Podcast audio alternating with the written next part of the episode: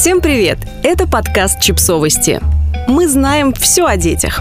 Как поговорить с подростком о сексе, Родители, которые родились в 70-х, 80-х годах прошлого века, скорее всего помнят, что в их подростковом возрасте и юношестве разговоры с родителями про секс были, мягко говоря, не распространены. Каждая девочка-подросток боялась, что мама прибьет или просто упадет в обморок, если случится залет. С папами такие темы вообще не обсуждались. А мальчикам по традиции было все можно. В конце концов, он точно не залетит, а если что, то виновата девочка не надо было в мини-юбке ходить. Семьи, в которых начало половой жизни и риски, связанные с ней, обсуждались открыто, были исключением а информацию о ВИЧ все получали из журналов и от сверстников, и, конечно, в формате «значит, ты умрешь». При этом барьерная контрацепция так и не стала мейнстримом. Возможно, потому что вокруг нее тоже было и есть много мифов. Мы опросили небольшой круг взрослых людей, которые признались, первый разговор с ребенком об интимной безопасности они провели слишком поздно. К моменту, когда они были морально готовы к этому разговору, подрастающий человек уже узнал все сам.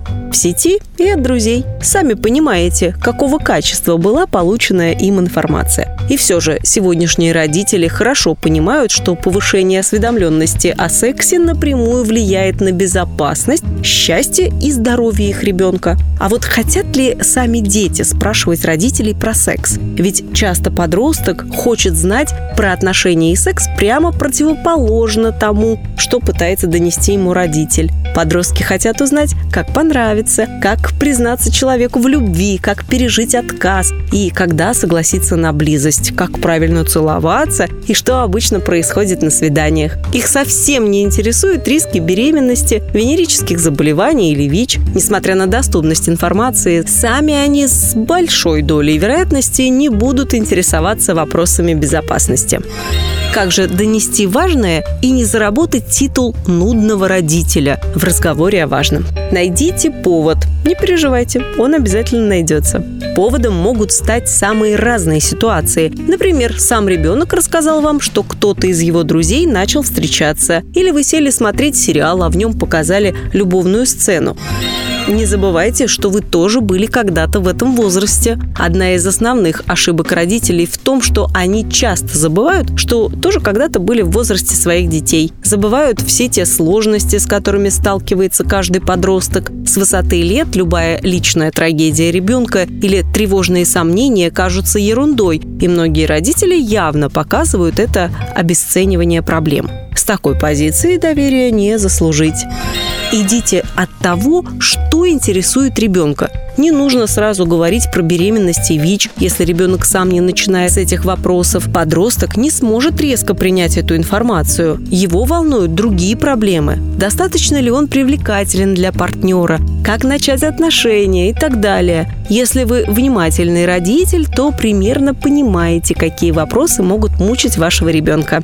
Начните с них. Вы можете вспомнить собственную историю, только будьте искренни и не выдумывайте на ходу. Вовлеките ребенка в диалог. Если ребенок просто кивает и говорит «ага», то, скорее всего, он хочет сбежать от этой беседы. В этот раз будет бессмысленно рассказывать про риски. Лучше перенести на другой раз и выберите другой подход – Ваша задача – вовлечь ребенка в диалог, удостовериться, что он понимает и принимает то, что вы говорите. Даже если он готов поспорить, это хорошо. Будьте последовательны, но не позволяйте ребенку высказывать и свои контраргументы. Расскажите про взаимоуважение в отношениях с партнером. Эта тема хорошо подведет вас к вопросам про риски, связанные с половыми отношениями. Вы можете начать с того, что секс должен происходить по взаимному согласию, объяснить, что важно прислушиваться к партнеру и заботиться не только о себе. Но не менее важна в вопросах взаимного уважения и взаимная ответственность. То есть оба партнера равно отвечают за все возможные риски незапланированной беременности или инфицирования различными заболеваниями. Расскажите о барьерной контрацепции. Многие девочки в подростковом возрасте уже знают про оральные контрацептивы, и чтобы не поднимать тему контрацепции с партнерами, могут прибегать именно к этим средствам. Важно объяснить подростку, что оральные контрацептивы решают только проблему незапланированной беременности, но совсем не решают проблему инфицирования. Большинство родителей сами не воспринимают тему ВИЧ, гепатита, венерических заболеваний как ключевую для беседы с ребенком, так как есть ощущение, что в таком возрасте эти риски слишком малы. Поэтому беседу о заболеваниях откладывают на потом или вовсе забывают про нее.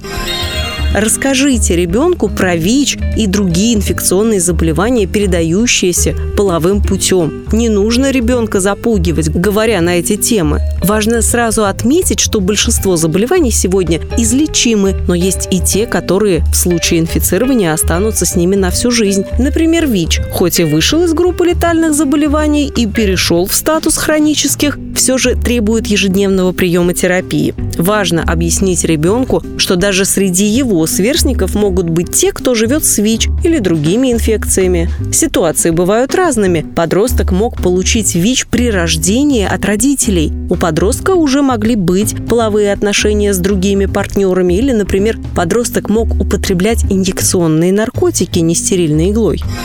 Расскажите о незапланированной беременности. В подростковом возрасте очень высок шанс забеременеть. Молодые организмы уже к этому готовы. Однако подростки полны энтузиазма и часто готовы на риски в надежде, что в первый раз пронесет. И им важно объяснить, что даже единичный половой контакт может закончиться зачатием. И для его предотвращения лучше использовать именно барьерные способы контрацепции, так как прерванный половой акт – ненадежный метод защиты.